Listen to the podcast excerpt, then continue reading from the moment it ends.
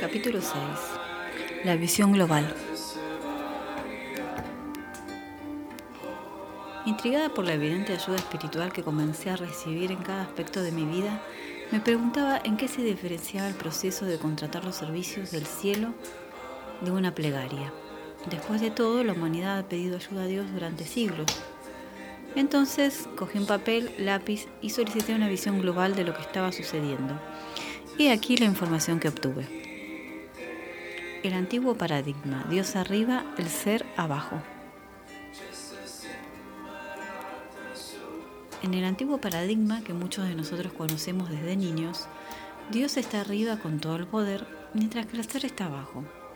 Cualquier intento de comunicación se dirige generalmente hacia lo alto. Cuando el ser solicita algo a Dios, por ejemplo, algunas oraciones típicas son, Dios, te ruego que cures a mi hijo. Dios, ayúdame con mis exámenes finales. Dios, por favor, bendice a la tía Su. Hay un gráfico en donde se ve la palabra Dios arriba en un círculo y abajo la palabra ser con una flecha señalando a Dios. Sin embargo, este no era en absoluto el paradigma con el que yo trabajaba cuando contrataba mano de obra espiritual. En cuanto tomé conciencia de ello, intenté descubrir cuál era la dinámica de mi proceso para identificar un nuevo paradigma. paradigma. ¿Cuál fue el resultado? El nuevo paradigma, el primer intento.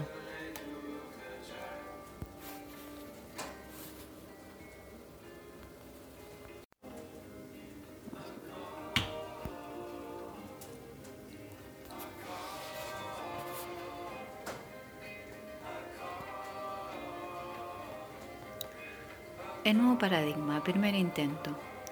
Decidí colocar a los ayudantes divinos, indicados como estrellas, en el siguiente esquema. Dentro de un círculo y en medio de Dios en la parte superior y el ser en la parte inferior, como un mando intermedio, por decirlo de alguna manera. En este modelo el ser trabajaba a través de intermediarios espirituales para hablar con Dios, que aún tenía todo el poder.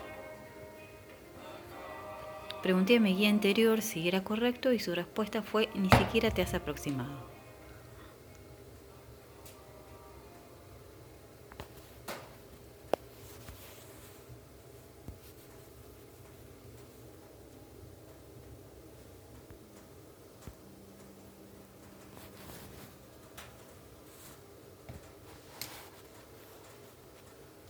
El nuevo paradigma, segundo intento. Prueba una vez más. En esta versión, Dios permanecía en lo alto mientras el ser se había desplazado hacia el interior del círculo de guías, ángeles y asistentes celestiales, los espíritus de la creación, para tomar parte de los mandos intermedios. En este esquema, el ser comenzaba a tener el poder de tomar decisiones. Pregunté si esta vez había acertado y la respuesta fue nuevamente negativa. El nuevo paradigma, tercer intento. Lo intenté por tercera vez. Coloqué el ser en la parte superior del círculo, conectado mediante líneas con la mano de obra espiritual, que estaba por debajo. En este nuevo diseño, el ser contaba claramente con un equipo de apoyo, mientras Dios permanecía por encima de todos ellos. Volví a preguntar y me respondió, tampoco es así. Cuarto intento, el nuevo paradigma. Me devané los sesos intentando descubrir qué era lo que faltaba, qué otra cosa podía hacer. Entonces, en un momento de inspiración, fui guiada a coger mi lápiz y colocar adentro del círculo con el resto del equipo. Les cuento el dibujo, es un círculo con la palabra ser, abajo Dios y estrellitas que salen del ser están en el medio de Dios.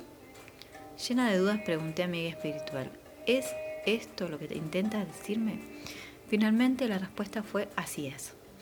Incrédula, apoyé la espalda en el respaldo de mi asiento mientras experimentaba una gran inquietud. ¿Quién era yo para pensar que todo el reino espiritual, incluido Dios, existía para ofrecerme su apoyo? ¿Cómo me podía considerar tan importante? De acuerdo con la estricta educación que había recibido, esto era una blasfemia. Estuve largo rato cavilando sobre el esquema que tenía ante mi mente. ¿Qué es lo que en verdad quería decirme? Pregunté. Mi mente comenzó a buscar frenéticamente una analogía familiar en el plano terrenal que pueda explicar esta imagen que tanto me había conmocionado. Dios como un padre que educa a sus hijos. La respuesta a mi apasionada pregunta fue conducida hacia las siguientes observaciones. Cuando somos niños vivimos principalmente en el, en el primer paradigma. Nuestros padres son figuras endiosadas a las que recurrimos para satisfacer todas nuestras necesidades y para encontrar respuestas a todas nuestras preguntas. Ellos nos dan las indicaciones que nosotros debemos obedecer. Pero eso ya no sucede cuando tenemos 19 años, ¿verdad? En un determinado momento decimos, mamá, papá, tengo que echar a volar con mis propias alas. Esta es mi vida y tengo que vivirla a mi manera. De todos modos, aprecio sinceramente que estéis dispuestos a ayudarme cuando os necesite y saber que siempre puedo volver a casa. ¿Puedes imaginar lo que sucedería si el antiguo paradigma siquiera siguiera vigente cuando llegamos a los 35 años? Resulta evidente que en esa etapa ya teníamos toda nuestra responsabilidad de nuestra propia vida y que somos nosotros los que decidimos hasta qué punto nuestros padres pueden intervenir en ella. La mayoría de los progenitores se sentirían muy frustrados si sus hijos de 35 años siguieran viviendo con ellos, pidiéndoles su ayuda en lugar de aventurarse en, en la vida en sus propios medios. Esta evolución desde el niño dependiente hasta el adulto independiente representa el orden natural de las cosas y nadie lo cuestiona. Los puntos empiezan a conectarse. Cuando, cuando amplié la imagen de abandonar el nido de la familia física a la familia espiritual, los puntos empezaron a conectarse. Esta analogía era el punto inicial a partir del cual llegué a comprender y aceptar el mensaje del nuevo paradigma.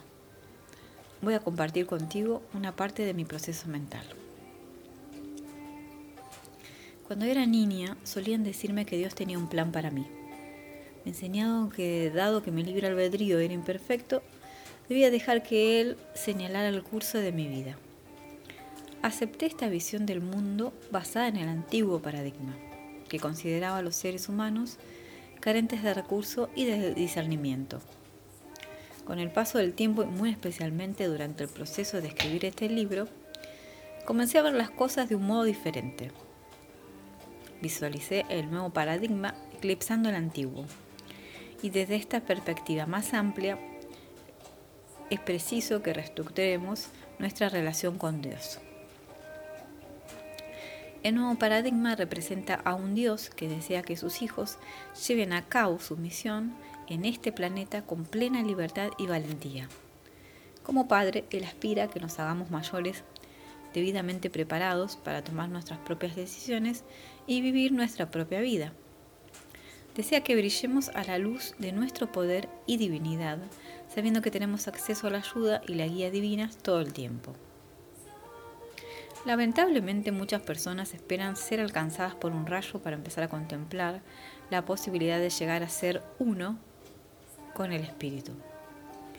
Les parece una herejía el mero hecho de insinuar que poseen el poder creativo de Dios.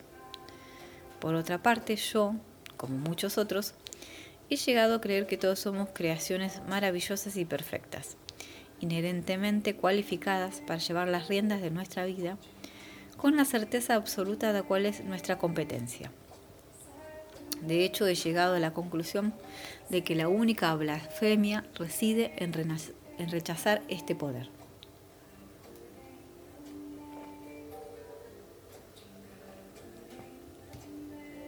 El diseño divino.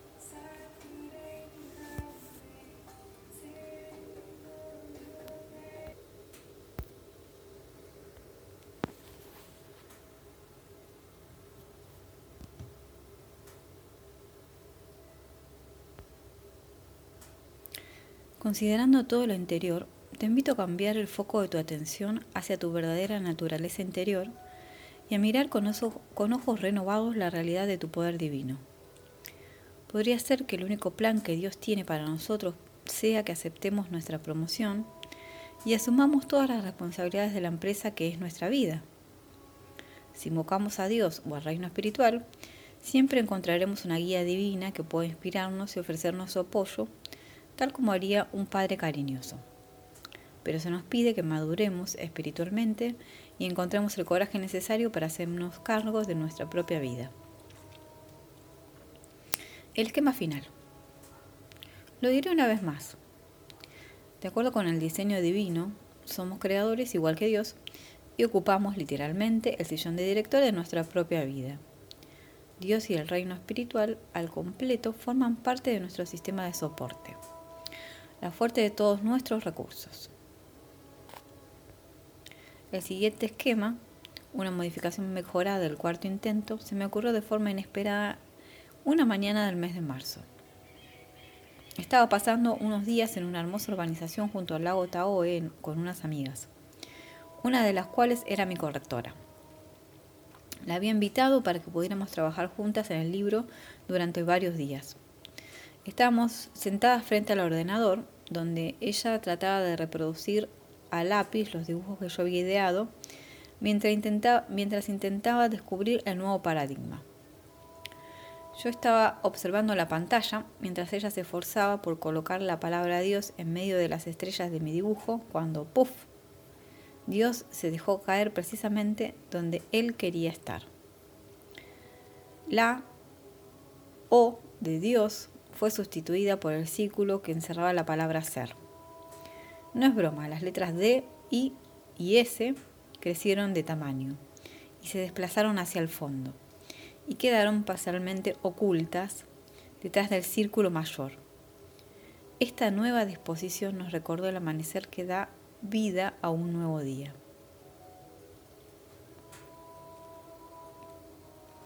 Aún no somos capaces de explicar cómo pudo suceder algo semejante, pero de inmediato reconocimos su perfección.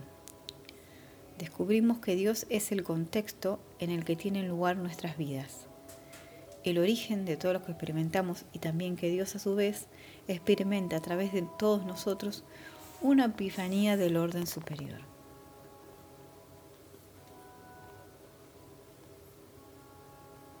El nuevo paradigma estaba exactamente delante de nuestros ojos.